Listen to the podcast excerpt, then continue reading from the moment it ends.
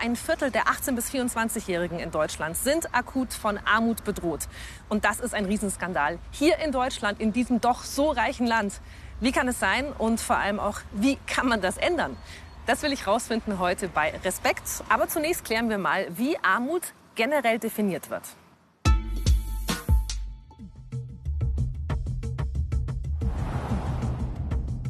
Weltweit leben über 700 Millionen Menschen in extremer Armut. Sie leiden an Hunger, an Durst, haben kein Dach über dem Kopf und können sich keine Medikamente leisten. Sie sind mittellos und können nicht mehr für ihre Grundbedürfnisse sorgen. Armut ist schwer zu messen. Die Weltbank bezeichnet Menschen als extrem arm, wenn ihnen pro Kopf weniger als 1,90 Dollar täglich zur Verfügung stehen. Auch in Deutschland, einem der reichsten Länder der Welt, gibt es Menschen, die in Armut leben. Sie können ihre Miete nicht zahlen. Sie verzichten auf Urlaubsreisen, weil ihr Gehalt dafür nicht reicht, oder können sich die Zuzahlung für den Zahnersatz nicht mehr leisten. 2018 waren das, laut Paritätischem Armutsbericht, 16,8 Prozent der Bevölkerung. Das sind in etwa 13,7 Millionen Menschen. Diese Zahl ist von Jahr zu Jahr angestiegen. Armut in Deutschland bezieht sich vor allem auf die soziale Ungleichheit und wird deshalb auch als relative Armut bezeichnet. Wer weniger als 60 Prozent des Durchschnitts der Bevölkerung verdient, gilt in Deutschland als armutsgefährdet. Und wer weniger als die Hälfte des Durchschnitts verdient, gilt als arm. Besonders betroffen davon sind seit Jahren immer wieder dieselben Gruppen. Arbeitslose, Alleinerziehende, Menschen mit geringer Qualifikation und Migrantinnen. Aber auch viele andere sind gefährdet. Geringe Löhne und geringe Rentenzahlungen führen dazu, dass immer mehr Menschen von Armut bedroht sind, obwohl sie arbeiten oder Rente bekommen. Besonders erschreckend, jedes fünfte Kind in Deutschland ist armutsgefährdet. Und bei 18- bis 24-Jährigen ist der Anteil sogar noch höher.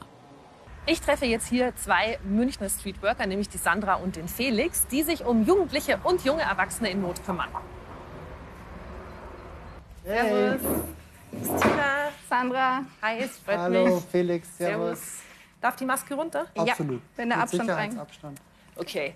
Jetzt habe ich gerade äh, vollmundig gesagt, hier wird jungen Menschen geholfen in Not. Äh, es sind aber gar keine, also ihr seid junge Menschen, aber ansonsten sind keine da. Wo sind die? Das hat im Grunde aktuell, sagen wir, zwei bis drei Gründe. Zum einen, das Thema Armut ist natürlich ein ziemlich brisantes Thema, wo die Jugendlichen sich auch vielleicht mal scheuen oder die jungen Menschen dazu zu geben, ja, ich lebe am Limit oder ja, ich lebe in Armut. Zum anderen sind wir anonym, wir arbeiten anonym, wir sind eine Stelle mit Anonymität. Das ist ein sehr, sehr wichtiger Punkt bei uns, den wir natürlich auch gewährleisten wollen. Deswegen ist auch für uns natürlich ähm, ist, dass die Jugendlichen nicht da sind, wenn eine Kamera dabei ist. Warum ist Armut und auch Jugendarmut so, so ein Tabu? Wenn du sagst, das ist peinlich, das will man nicht, dass das Leute wissen, dass man arm ist. Ich glaube, da geht es auch ganz viel drum, einfach, dass das beschämend ist. Also im Freundeskreis oder einfach hier jetzt auch vor der Kamera zu sagen, hey, ich bin arm, ist erstmal ein Eingeständnis. Hier in München, ähm, man sieht, wenn man rausgeht, einfach ganz viele Leute, denen es gut geht, äh, die teilhaben am gesellschaftlichen Leben, sei es essen gehen, ins Kino gehen. Und selbst kann man das nicht machen. Und das, glaube ich, es führt schon einfach zu, zu einem negativen Gefühl innerhalb dieser jungen Menschen. Und dann wollen die das einfach oft auch verstecken. Aber was macht ihr genau? Also wie, wie könnt ihr denn dann helfen? Wir evaluieren erstmal den Ist-Stand. Was, was braucht der junge Mensch? Und dann ähm, schauen wir immer so, gibt es auch so eine Prioritätenliste. Ach, der ist wohnungslos, dann ist natürlich Priorität 1 erstmal eine Wohnung, äh, dass der Kühlschrank gefüllt ist etc. Und dann helfen wir klassisch bei Anträgen etc. Sprich, äh, wir sind nicht Expertinnen, Experten für jedes Fachgebiet, aber wir kennen Expertinnen und Experten und vermitteln da dann weiter bei juristischen Fragen äh, zum Rechtsanwalt, ähm, bei, der, bei Entzugsfragen, Suchtfragen, zur Drogenentzugsberatung. Wir sind jetzt rausgegangen, weil das auch ein wichtiger Teil von eurem Job ist. Also ich habe aufgepasst, die äh, aufsuchende, ne? aufsuchende Arbeit. Ähm, das heißt, ihr geht auch raus, weil viele arme Jugendliche draußen sind. Wenn du sagen wir mal jetzt Existenzminimum oder gerade so das Geld hast, jeden Cent umdrehst, dann hast du nicht das Geld, in eine Bar zu gehen oder in einen Café zu gehen, dort ständig Kaffee zu trinken. Und dann hast du vielleicht das Geld, um dir beim Penny nebenan oder was weiß ich, beim Supermarkt nebenan eine Spezi zu holen, dich auf, in die auf eine Parkbank zu setzen und mit deinen Freunden draußen zu sein. Oft sind auch vielleicht Problemlagen zu Hause, dass die auch einfach flüchten aus dem Wohnraum. Ich habe also jetzt schon mal gelernt, dass es selbst in einer so reichen Stadt wie München durchaus Armut gibt. Armut auch bei jungen Menschen. Hier gibt es auch Menschen, die Hunger leiden tatsächlich oder die kein Dach über dem Kopf haben. Zum Thema Jugendarmut und den Hintergründen zur Jugendarmut, da gibt es natürlich jede Menge Untersuchungen. Und hier kommen mal die Zahlen und Fakten.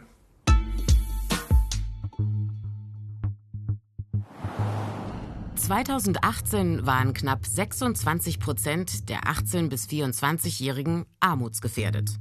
In keiner anderen Altersgruppe ist diese Quote so hoch. Wie kommt es dazu? Arm oder reich geboren? Der Start ins Leben bestimmt oft den weiteren Weg. Arme Eltern können ihre Kinder weniger unterstützen. Aus armen Kindern werden oft arme Jugendliche und arme Erwachsene. Besonders wichtige Weichenstellung Bildung. Kinder aus armen Familien müssen sich Bildung härter erkämpfen. Wer wenig Unterstützung bekommt, gerät schnell ins Hintertreffen. Mehr als 52.000 Jugendliche haben 2017 die Schule ohne Hauptschulabschluss verlassen. Mit schwerwiegenden Folgen. Denn je niedriger der Bildungsstand, umso höher die Armutsgefährdung. Das Bildungs- und Teilhabepaket der Bundesregierung versucht gegenzusteuern und sozial Benachteiligte zu unterstützen. Mit dem sogenannten Starke Familiengesetz von 2019 wurden Zuschüsse erhöht. Zum Beispiel gibt es jetzt für den Schulbedarf 150 Euro pro Schuljahr, statt bisher 100 Euro. Armut erhöht das Risiko, schon früh im Leben chronische Krankheiten zu bekommen also zum Beispiel Diabetes oder Bluthochdruck. Auch die Wahrscheinlichkeit für Übergewicht, Karies und psychische Störungen ist höher. Das Risiko, gesundheitliche Probleme zu bekommen, ist bei 11- bis 17-Jährigen aus armen Familien fast sechsmal so hoch wie bei Wohlsituierten. Nachteile, die sich auf das weitere Leben auswirken. Wer aus benachteiligten Verhältnissen kommt, mit 18 Jahren ausziehen und auf eigenen Beinen stehen will, hat es schwer. Je nach Fall gelten ziemlich unterschiedliche Regelungen. Die Sozialgesetzgebung geht einerseits davon aus, dass junge Menschen bis zum 25. Lebensjahr bei den Eltern wohnen. Erste eigene Einkünfte fließen dann auch mit ein in die Berechnung staatlicher Unterstützung für die ganze Familie, die sogenannte Bedarfsgemeinschaft. Ganz anders aber bei den sogenannten Care-Leavern, also bei Jugendlichen, die bisher in einer stationären Jugendhilfe, zum Beispiel einem Heim, untergebracht waren. Hier heißt es in der Regel, mit 18 Jahren die Einrichtung verlassen. Der Absprung in ein selbstbestimmtes, unabhängiges Leben mit eigenem Job und eigener Wohnung oft eine besonders schwierige und ungewisse Zeit. Jugend- und Sozialverbände weisen immer wieder auf die Wohnungsnot gerade bei jungen Menschen hin. Fast 19 Prozent der Menschen, die 2017 eine Beratungsstelle der Wohnungslosenhilfe aufgesucht haben, waren bis 24 Jahre alt. In der Jugendzeit wirken also verschiedene Armutsfaktoren oft besonders folgenschwer zusammen. Schlechte Startposition, mangelnde Förderung, administrative Hindernisse. Juhu, endlich 18. Ich erinnere mich noch daran, wie happy ich war, auch wenn man es auf dem Foto nicht so ganz sieht. Ich war sehr happy, endlich volljährig zu werden. Das heißt, mehr Freiheiten, aber gleichzeitig noch schön zu Hause wohnen und natürlich auch noch finanzielle Unterstützung von den Eltern bekommen. Aber wie schaut es eigentlich bei Jugendlichen aus, die keinen Kontakt zu ihren Eltern haben, die im Heim aufgewachsen sind oder bei einer Pflegefamilie? Ich fahre jetzt in meine Heimatstadt nach Augsburg und treffe da Zoe Urban. Zoe ist 20 Jahre alt und wohnt seit dem 13. Lebensjahr nicht mehr bei ihrer Familie. Sie erzählt mir, dass sie mit dem Vater noch Kontakt hat, aber mit der Mutter hat sie ihn abgebrochen. Über die genauen Umstände zu Hause will Zoe nicht sprechen. Aber die Situation war so belastend, dass sie beim Jugendamt Hilfe gesucht hat. Sie bekam dann einen Heimplatz im evangelischen Kinder- und Jugendhilfezentrum, wo sie bis zu ihrem 19. Lebensjahr gewohnt hat und unterstützt wurde auf dem Weg zum Quali und in die Selbstständigkeit. Bei ihr zu Hause wollen wir heute Kürbissuppe kochen. Die stationäre Jugendhilfe endet in der Regel mit 18 Jahren. Zoe konnte bis 19 im Heim bleiben. Aber der Übergang vom Heim in eine eigene Wohnung fiel ihr schwer. Wäre das damals für dich gut gewesen, wenn du noch in der stationären Jugendhilfe hättest länger bleiben können? Ich hätte es mir schon gewünscht, bis 21 da zu leben, einfach noch mehr Unterstützung zu bekommen, aber wurde leider nicht bewilligt. Weil ich eben schon so selbstständig war, mich relativ gut mit Ämtern auskannte und eben eine Ausbildung gemacht habe und die eben den Platz gebraucht haben für andere Jugendliche. Und was war da die Situation? Du warst da Gerade in der Ausbildung? Genau, ich war gerade da in einer Ausbildung zur Kinderpflegerin. Und mein zweites Lehrjahr hat nochmal begonnen, weil ich das nochmal wiederholen wollte aufgrund äh, gesundheitlicher Probleme.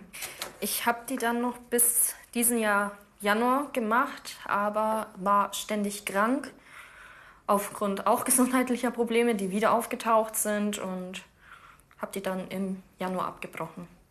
Musste ich weil ich so viele Fehltage hatte in der Schule und in der Arbeit, dass ich rein theoretisch nicht mehr zur Prüfung zugelassen wurde.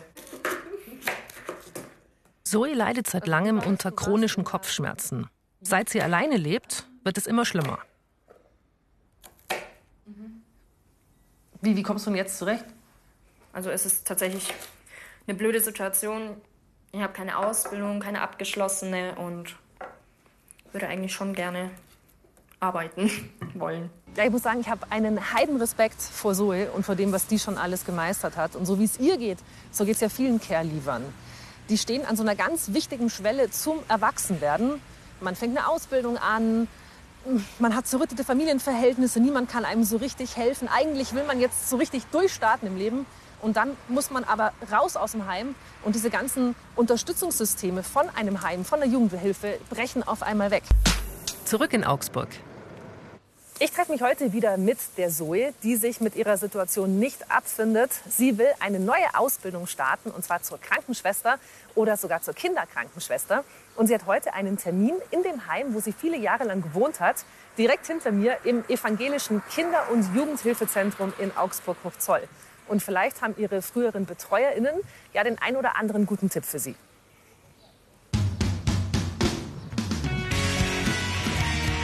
Verstehe ich, warum die Zoe nicht weg wollte hier. Ist schön. Hallo. Frau Fiebig, was muss sich denn ändern? Ich würde mir wünschen, dass die Hilfen länger dauern, ähm, dass ähm, da die Jugendämter definitiv länger äh, bewilligen wie nur bis 19. Ähm, ich wünsche mir Anlaufstellen ähm, und Netzwerke, die mit auffangen, ja, weil es gibt einfach viele Fragen rund um die Selbstständigkeit ähm, und da ist es viel schwieriger für äh, die Care-Liebe, weil sie ja keinen familiären Rückhalt haben einfach, genau. Also, junge Menschen zwischen 18 und 25, die sind besonders von Armut bedroht. Und warum? Weil genau in dieser Phase so viele neue Herausforderungen zu meistern sind. Und genau dann brechen fatalerweise so viele staatliche Unterstützungssysteme weg. Das ist unfair und es muss sich ändern, wenn wir Jugendarmut wirklich bekämpfen wollen.